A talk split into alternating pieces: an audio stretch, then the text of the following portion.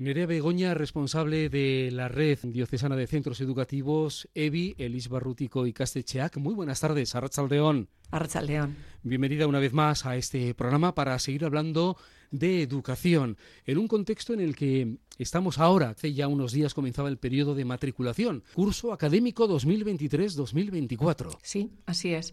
Ese es lo que estamos haciendo ahora. Empezó el lunes pasado y termina el viernes de esta semana y bueno, pues eh, decir que se constata una nueva bajada en, en la matriculación de este, de este curso para el año que viene y que de momento no tenemos cifras definitivas y, y, que ahí andamos. Hoy es lunes y martes de carnaval, pero los directores y la gente está en los centros para las familias que quieran ir y acercarse a los centros eh, para hacer la matrícula de sus, de sus hijos más pequeños. Estamos hablando de matriculación en educación infantil, primaria y secundaria obligatoria. Sí, primer ciclo de, sí, eh, bueno, toda la secundaria obligatoria. Lo que pasa es que los cursos normalmente suelen ser dos años, tres años. Eh, primaria y luego secundaria primero de la de secundaria. No hay datos, pero ¿qué expectativas hay en la RECEBI? Bueno, a ver, yo sí que creo que va a haber una bajada de matriculación, pero esperamos eh, completar grupos. ¿eh? sí que es cierto que mientras que antes íbamos a números máximos de 25 alumnos por clase, pues ahora esos números han bajado. Entonces pensamos no perder líneas, pero sí una bajada en cuanto al número de alumnos por aula. En el histórico, en los últimos años hablaba de cierre de aulas. ¿En qué momento estamos? a ver, de momento no ha habido muchas. Sí que es cierto que el año pasado el Departamento de Educación hizo un esfuerzo importante por bajar el número de alumnos, la ratio, eso es. Entonces, con 28 alumnos eh, ya se hacían dos grupos. Eso sostuvo bastante el cierre de aulas. ¿no? Entonces, pues bueno, gracias a eso nosotros tampoco hemos perdido y bueno, de momento este año eh, tenemos más aulas concertadas que las que teníamos el año pasado. Bien es cierto que en formación profesional y también en los cursos superiores eh, no, se, no se nota la bajada de alumnado y en esas también hemos crecido, ¿no? Con lo cual, bueno, pues eh, ahí andamos. Ese es uno de los grandes retos en estos momentos en Euskadi. Es presente, pero también es futuro. Cómo atacar esta situación que es real. ¿Con qué planes estratégicos? Bueno, pues en principio, a ver, este año vamos a tener una, mm, bueno, desde el departamento se ha hecho un esfuerzo también por eh, repartir el alumnado vulnerable entre las aulas, entre todos los centros eh, públicos y, concertados. Entonces, bueno, pues veremos a ver eh, cuánto alumnado vulnerable también nos llega, ¿no? Y cuánto alumnado, porque ahora igual está muy localizado igual en algunos centros más que en otros. ¿eh? Entonces, bueno, veremos a ver. Eso es positivo, en la medida de que contribuimos a que la escolarización de ese alumnado se haga en centros, en cualquier centro que esté cercano al lado de su casa nos va a dar también a nosotros, bueno, pues eh, mayor oportunidad de, de, tener también más alumnos y, y, vamos a ir viendo. Pero no tenéis por el momento. Eh, no, no, porque este año la matriculación, la forma de matriculación también ha cambiado. Mm. Antes, eh, ahora tenemos un índice de vulnerabilidad cada centro que corresponde al índice de vulnerabilidad de la zona en la que está ubicado ese centro. Y entonces, dependiendo de, del índice que tenga, te asignan alumnado vulnerable o no. Si tú ya tienes eh, el, índice de vulnerabilidad que te corresponde de tu zona, pues eh, no, no te vendrán alumnos vulnerables. Se supone que te vendrán alumnos de otros centros que haya menos vulnerables eh, y, que, y que pueden, te, te, tocan a ti como de los, de los no vulnerables. ¿no? Quiero decir que tampoco sabemos, sabemos que el periodo acaba el 24 eh, viernes y luego va a haber 10 o 15 días para la asignación de todo el alumnado. ¿eh? Con lo cual no sabemos cuántos alumnos, sabemos cuántas matrículas vamos a hacer, pero no si todos esos alumnos que han venido a nuestro centro van a estar en el nuestro o van a estar en otros.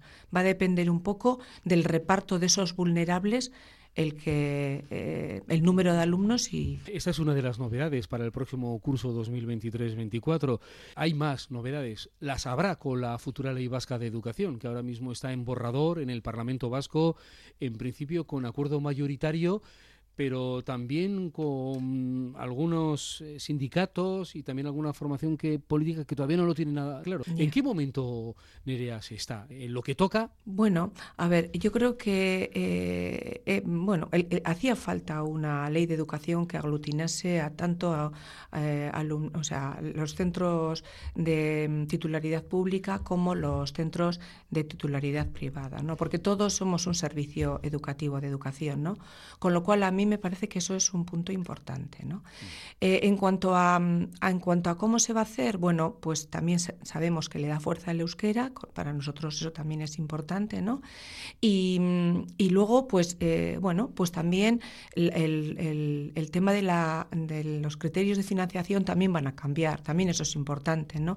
Es decir, en la medida de que nosotros tengamos mayor financiación, las familias también tendrán que tener menos aportaciones. ¿no? Hasta ahora eh, sabéis que un alumno en la pública es mucho más, o sea, cuesta bastante más que un alumno en la concertada. Entonces necesitamos de las aportaciones de las familias porque no, no teníamos todos los recursos eh, como estaban en la, en, la, en la escuela pública. Con lo cual, si esto se reparte de manera equitativa, pues yo creo que eso va a ser también bueno, ¿no? En la medida en que las familias tengan que, que tengan todo mm, pues, con, los, con el dinero que aportamos a las haciendas, pues se pueda cubrir gran parte de la educación, si no es toda, pues eso va a ser bueno para todos, ¿no? En esos momentos la Recebi tiene 17 centros educativos. Sí. Con la incorporación de uno de Baracaldo. Sí, eh, la Inmaculada de Baracaldo era un centro que lo llevaban las hermanas misioneras de Jesús Obrero y bueno, pues eh, lo que ocurre en las, en las congregaciones, ¿no? que ya las personas que están son mayores y entonces, bueno, pues el venir a la diócesis es como eh, dejar el, su centro en manos de, la Iglesia, ¿no? que es lo que ellas son. ¿no? Entonces, bueno, pues muy contentos eh, y positivos, pues porque al final no solamente es el centro educativo, sino también está insertado en una unidad pastoral, que es Baracaldo, y entonces, bueno, pues eso hace Iglesia también de alguna manera, con lo cual, bueno, pues aunque también estas trabajaban ya con la unidad pastoral, pero bueno, trabajar desde EBI también, pues siempre favorece pues un poco a, a, todo lo que somos iglesia, no solamente a la educación, sino también a las partes de anuncio y catequesis. ¿Cuáles son los retos, los desafíos desde EBI en una situación tan cambiante como lo es en general y también con tantos cambios en educación aquí en el País Vasco? Los retos, uno es dar respuesta a la situación de natalidad, eso ya lo hemos comentado. Ese es el fundamental y a partir de ahí ir adaptando el modelo. Sí, a ver, eh, el tema de ser una educación para todos, eh, una, educación inclusiva, ¿no? Basada en unos valores cristianos, humanístico-cristianos, que son los nuestros, ¿no? Y luego fundamentalmente siendo cercanos a las familias, ¿no? Y al entorno, ¿no? Nosotros, nuestros centros están, eh, surgieron en diferentes momentos de la historia de la diócesis y siempre han estado al servicio de, de allá, del territorio donde han estado ubicados, ¿no? Y al servicio de esas familias. Eso es importante, ¿no? Estar ahí al lado de todos, ¿no? Y por otro lado, también es importante el ofrecer una educación de calidad, ¿no? Una educación eh, que sea para que nuestros, eh, nuestros niños, nuestras niñas, nuestros jóvenes, ¿no? Sean capaces de, transformar el, mundo, ¿no? Hacia un mundo mejor, ¿no? Y luego además en un mundo competente, ¿no? Alumnos que saben pensar, que, son críticos con la sociedad, que, que, no se conforman, ¿no? Y que luego tienen los grandes retos, pues como vivimos, ¿no? de la inteligencia artificial, el mundo eh, digitalizado, mm, tecnologizado, ¿no? Es decir, ¿qué respuestas de la parte humana podemos dar a eso, ¿no?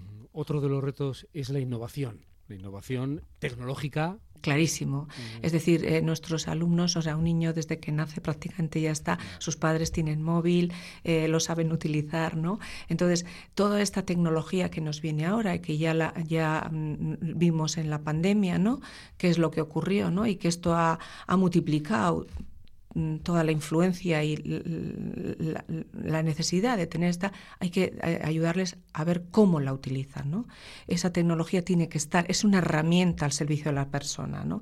Y es muy importante porque normalmente a los críos les gusta y muchas veces eso también tiene muchos peligros. ¿no? Entonces la labor de educadores es acompañamiento a ese alumnado, a esa familia en todo su proceso educativo. ¿Cómo se ha adaptado la red EBI a estos cambios, a esta comunicación tecnológica con instalación de los dispositivos portátiles, móviles? Bueno, nosotros en su día, eh, ya hace ya unos años, el, Departamento de Educación eh, no, dio, mm, regaló a las familias un dispositivo para cada alumno a partir de quinto de primaria. Eh, aquello que en aquel momento nos pareció que, pues, atrocidad, ¿no? porque la, para que eso venga el profesorado también tiene que estar preparado ¿no? y nos pilló así, lo aprovechamos. ¿no? Y entonces, eh, bueno, cogimos formación, preparamos las redes, eh, digitalizamos las asignaturas. Entonces, bueno, nos pilló de alguna manera con los deberes hechos. No, no, no, no ha tenido igual profundidad en unos centros o en otros, pero en general sí puedo decir que el 90% quitando un poco el centro de Charcoa, que, que, es un centro que tiene unas características especiales, ¿no? Por la tipología de alumnado, porque allí vulnerable es, es, es, casi todo el alumnado, ¿no? Pero incluso en ese, incluso en Ocharcoaga, eh, hay que decir que el profesorado y el equipo directivo se centró en dar recursos y en que esos chavales tuvieran también una herramienta y estuvieran conectados con el centro, con lo cual nos pilló bastante bien. Aquella situación que nos estás comentando y después la posterior con la pandemia. Se habló mucho de la brecha digital. Sí, eh, como te he dicho, ya teníamos los deberes ya un poco hechos de antes, ¿no?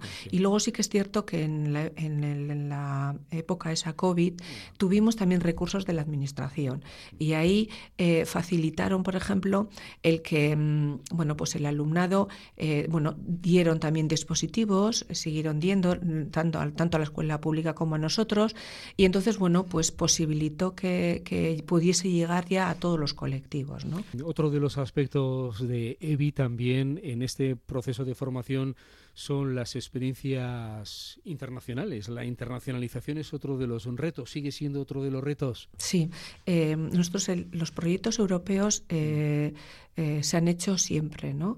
Mm. Y, es un, y es uno de, de, los mm, referentes que hemos tenido nosotros, ¿no? Y eso mm, no lo hemos dejado de hacer. si somos escuelas de, del, mañana, ¿no? nuestro terreno de juego es el mundo, ¿no? Y entonces luego nuestros alumnos eh, el propiciar esas experiencias desde los propios centros, ya estás abriendo mucho mundo, ¿no? Porque no solamente es la, la, utilización de la lengua, sino de la cultura, del vivir en otra casa, del intercambio, ¿no? Entonces, bueno, pues eso es, eh, la internalización es un tema importante. Y las prácticas en empresas también. También. Las, escuelas de formación profesional, la verdad es que las nuestras, eh, tanto la escuela de pesca, que hemos, la hemos inaugurado este año, eh, con la última tecnología a nivel de, marítimo, el sector mm, mm, marítimo pesquero. En septiembre volvimos a, inaugurar también la escuela de Zulaibar, ¿no? Con las ayudas también de la Diputación y, de, y del Departamento de Educación.